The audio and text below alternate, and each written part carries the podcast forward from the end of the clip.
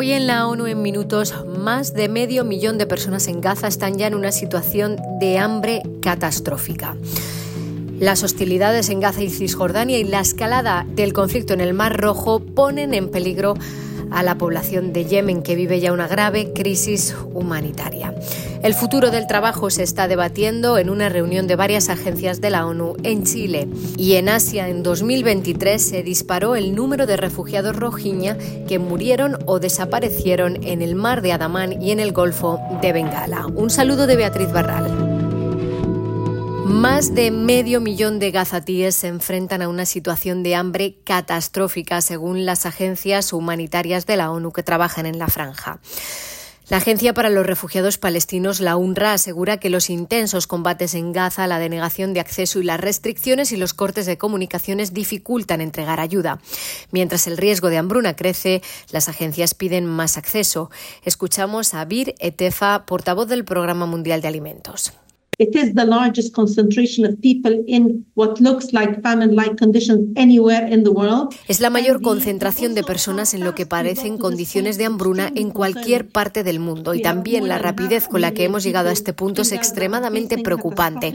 Tenemos más de medio millón de personas en Gaza que se enfrentan a niveles catastróficos de inseguridad alimentaria y el riesgo de hambruna aumenta cada día ya que el conflicto está limitando la entrega de asistencia alimentaria vital a las personas necesitadas.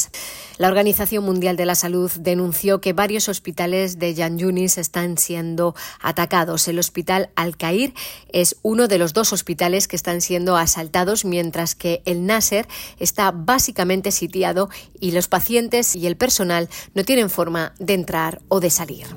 La escalada del conflicto en el Mar Rojo entre los hutíes y una coalición de países liderada por Estados Unidos y Reino Unido, sumado a las hostilidades en Gaza y Cisjordania, pone en riesgo la situación humanitaria en Yemen, advirtió hoy la Organización Mundial de la Salud.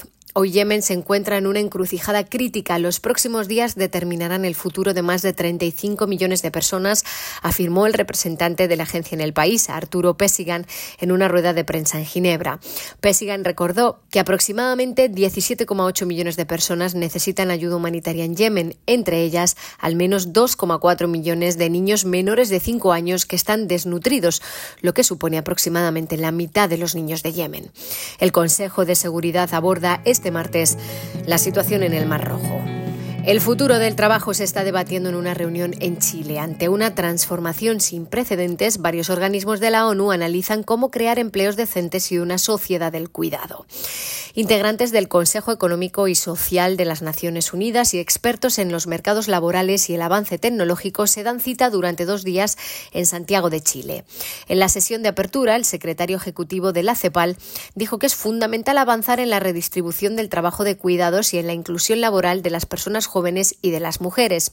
José Manuel Salazar Sirnach recordó que en América Latina y el Caribe el 50% de las mujeres se encuentra fuera del mercado laboral frente a un 25% de los hombres. Las mujeres dedican casi el triple del tiempo que los hombres al trabajo doméstico y de cuidados no remunerado, por lo que la igualdad y la justicia pasan por redefinir estas cargas y avanzar decididamente hacia la sociedad del cuidado. Y el número de refugiados rojiña desesperados que habrían muerto o desaparecido durante peligrosas travesías en el mar de Adamán y el Golfo de Bengala se disparó en 2023, alerta la Agencia de la ONU para los Refugiados. El año pasado, 569 rojiñas perecieron o desaparecieron en las aguas del sudeste asiático, de las casi 4.500 que se embarcaron en mortíferos viajes por el mar.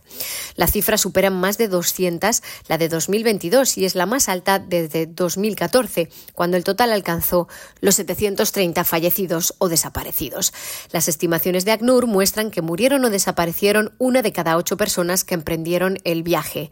Un 66% de quienes embarcan en estas letales travesías son niños y mujeres.